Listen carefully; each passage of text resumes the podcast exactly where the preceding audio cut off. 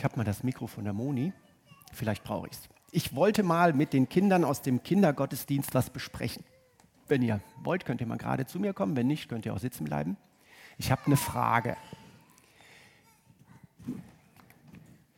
Du kannst auch kommen, wenn du möchtest. Ja, du bist doch im Kindergottesdienst. Sagt mal, wisst ihr, was eine Beerdigung ist? Was ist denn eine Beerdigung? Sag mal dein, das. stirbt und dann geht man dahin, um ihn zu dingsen. Also zu betreuen dingsen. Also um sich nochmal besonders an ihn zu erinnern. Besonders an ihn zu erinnern, toll.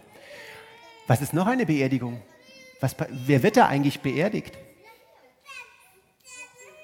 Hast du eine Idee, Samuel? Zu Jesus kommen wir auch gleich und zu seiner Beerdigung, genau. Aber wer wird denn so auf den Beerdigungen, die wir jetzt so erleben, beerdigt? Und was ist dann mit dem Menschen eigentlich, den wir da beerdigen? Hast du da auch schon eine Idee? Die sind tot, ja. Und was passiert mit denen? Die kommen in den Himmel. Genau darüber sprechen wir heute mal. Du hast mir super geholfen, danke. Setzt euch noch mal hin. Aber was? Kommen in das Weltall. Wir gucken uns mal das Weltall. Dankeschön für eure Hilfe. Wir nennen das Weltall bei uns den Himmel mal an. Thema heute ist erlebt. Ich habe dem Gottesdienst oder meiner Predigt einen Untertitel gegeben, einen Mega-Untertitel, der leider nicht von mir kommt. Der Untertitel lautet, der Tod ist verschlungen in den Sieg. Das ist schon mal der zentrale Satz für heute. Da geht es heute drum. Der Tod ist verschlungen in den Sieg. 1. Korinther 15, Vers 54, zweiter Teil. Ähm, den möchte ich übersetzen. Paulus hat coole Sätze, ähm, aber manchmal muss man das ja so ein bisschen handhabbar machen für sein eigenes Leben. Und ähm, die Sätze, die im 1. Korintherbrief diesem Satz folgen, nämlich Tod, wo ist dein Stachel? Hölle, wo ist dein Sieg? Die sind mir bei einem ganz besonderen Erlebnis vom Kopf, vom Verständnis her ins Herz gerutscht. Und ich weiß nicht, ob ihr das kennt. Das sind, finde ich, die tollen Momente in unserem Leben, in unserem christlichen Leben, wo das, was wir lesen, was wir singen, was wir hören, was uns gepredigt wird, wenn das von unserem Kopf in unser Herz rutscht und wir so vielleicht nicht richtig intellektuell begreifen, worum es geht, aber begriffen haben, was damit gemeint ist. Und genau so ein Ding hatte ich auf einer Beerdigung. Freitag, 26.02., das ist noch nicht so lange her. Da war es wirklich so, also ich gehe immer gerne auf Beerdigungen, weil ich das besonders schöne Feierlichkeiten finde, auch aus dem Gesichtspunkt unseres Glaubens. Aber es war mal wieder eine besonders schöne und da ist es mir tatsächlich runtergerutscht. Dieser Satz, dass der Tod verschlungen ist in den Sieg. Und ich habe das Gefühl bekommen, endlich zu verstehen, was das für mein Leben Positives bedeutet. Und ich hoffe sehr, dass es mir gelingen wird, in den paar Minuten, die mir zur Verfügung stehen, es irgendwie so zu erklären, dass es, auch wenn wir heute nicht auf einer Beerdigung sind, es auch dir was mitgeben kann.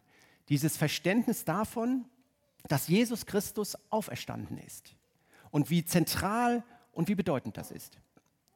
Der Bibeltext, den ich jetzt hier nicht so ganz ausführlich mit euch besprechen werde, aber den ihr sehr gerne nachlesen könnt, ist, ich habe es eben schon erwähnt, 1. Korinther, Kapitel 15.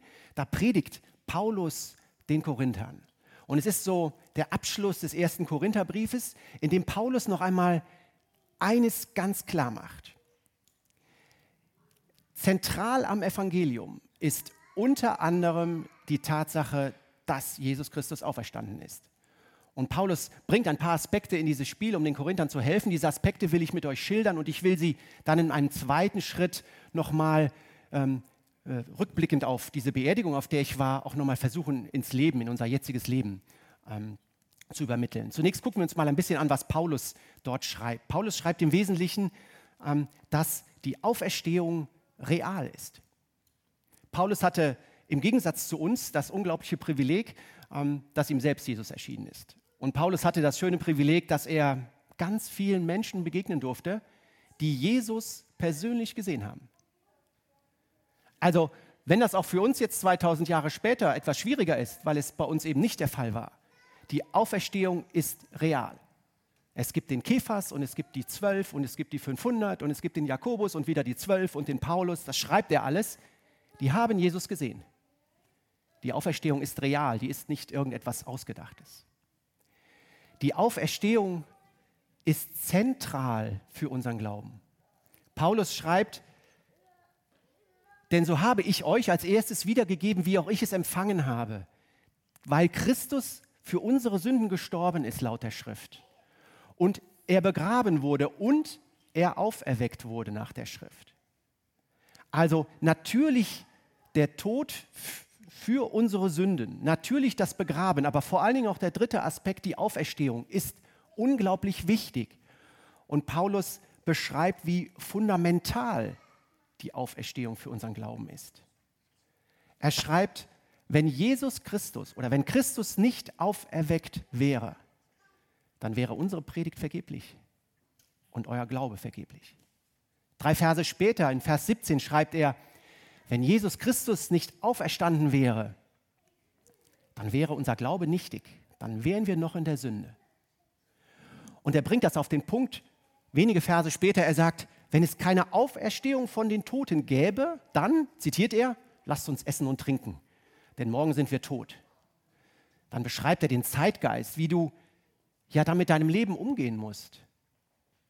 Wenn es keine Auferstehung geben würde, dann gäbe es nichts, was, was irgendwann mal zählt, sondern dann wäre genau das, was wir jetzt in unserer Welt erleben, ich, ich, ich und wie kriege ich mich besser verwirklicht, wie kriege ich meinem Leben irgendwie jetzt im Hier und Jetzt einen Sinn gegeben und wie kriege ich unmittelbares Feedback, dann wäre das alles richtig.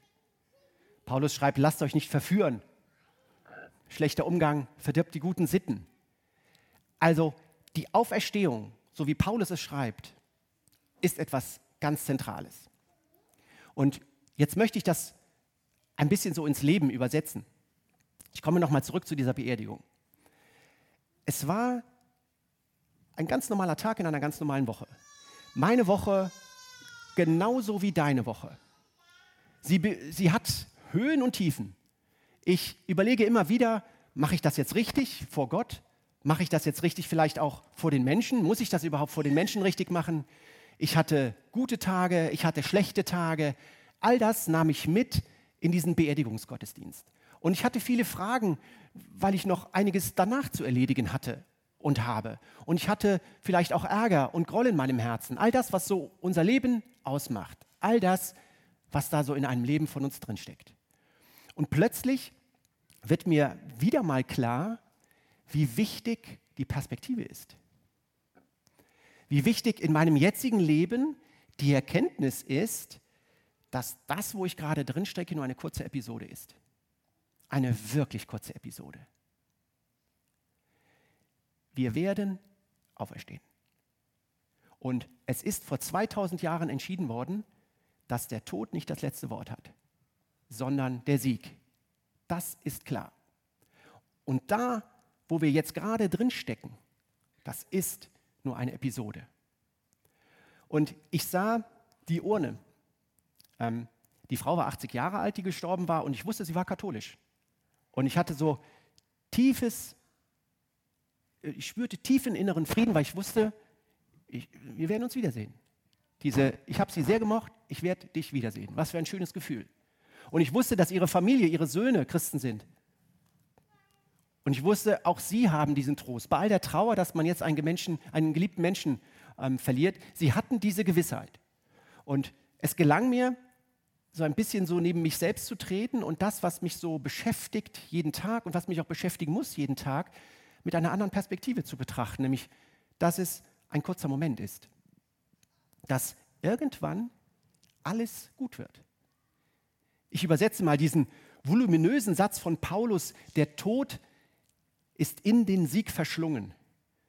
Ich mache mal einen ganz schlichten Internetsatz draus. Alles wird gut. Genau das, wonach wir uns sehnen. Wir haben als Christen die Perspektive und die Lehre empfangen, die genau das ist, wonach jeder sich sehnt, dass nämlich alles gut wird. Und genau, und nichts anderes sagt Paulus, der Tod ist in den Sieg verschlungen, heißt, alles wird gut. Wir wissen das. Und jetzt möchte ich das ein bisschen in ein Leben übertragen. ich habe mich sehr danach gesehen, dass ich die richtigen Worte finde, um dich da ein bisschen mitzunehmen, so in dieses Beerdigungsgefühl, das ich da so hatte bei dieser Beerdigung und auch dir diese Möglichkeit zu geben, es jetzt einfach mit einer anderen Perspektive zu betrachten, was dich heute beschäftigt hat, was dich morgen oder was dich in der kommenden Woche beschäftigt. Dass du begreifst, es ist ein kurzer Schritt und erkennst, das ist ja manchmal ganz entscheidend, diese ganzen Dinge, die man richtig macht als Christ, haben die überhaupt eine Bedeutung? Wenn du den Blick hoch nach vorne wendest, dann siehst du das Licht. Dann siehst du, der Tod ist in den Sieg verschlungen oder schlichter, alles wird gut. Dann macht das, was du mühselig dir erarbeitest und erkämpfst in deinem christlichen Leben, dann macht das viel mehr Sinn. Das verschwindet nicht einfach. Das ist nicht weg, sondern irgendwann, wenn es richtig lang wird, dann stehst du da vor dem, Tem vor, vor dem Thron und dann singst du wunderbare Lieder. Es macht eine Bedeutung. Und umgekehrt, wenn du vor dich hin struggelst und irgendeinen Kram machst und es ist falsch und du kriegst den Blick nach oben, dann erkennst du, dass es wichtig ist, aufzuhören, es anders zu machen. Es ist, glaube ich, unglaublich wichtig und ganz zentral, dass wir uns klar machen, dass Jesus Christus lebt, dass er auferstanden ist und mit seiner Auferstehung wir auch und dass das hier eine kurze Episode ist, sondern es irgendwann richtig, richtig gut wird. Und allerletzter Satz und allerletzter Anker. Es kann immer mal sein, dass, denke ich, eine Predigt oder ein Wort vielleicht nicht dich direkt ins Herz trifft und vielleicht für dich heute nicht wichtig ist. Dann überlege, ob es vielleicht für jemand anders der Fall ist. Überlege, ob du in der nächsten Woche irgendjemandem diesen Satz weitergeben musst der Tod ist verschlungen in den Sieg, ist vielleicht ein bisschen kompliziert, aber alles ist gut. Das kannst du ihm sagen. Du kannst mit ihm, mit ihr ins Gespräch kommen, warum du denn so überzeugt bist, dass alles gut ist. Denn das ist unser Riesenfund, dass wir diese Basis haben, die, die uns den Alltag so anders meistern lässt. Und ich wünsche dir sehr, dass das in irgendeiner Art und Weise funktioniert, dass das heute ein Satz war, der dich so ein bisschen auf den Raum gestellt hat, den ich da erleben durfte, dass du entweder für dich selbst die Perspektive ab und an mal wechseln kannst, um, um was anderes zu erkennen in dem, was du tust, oder aber, dass du es weitergeben kannst. Amen.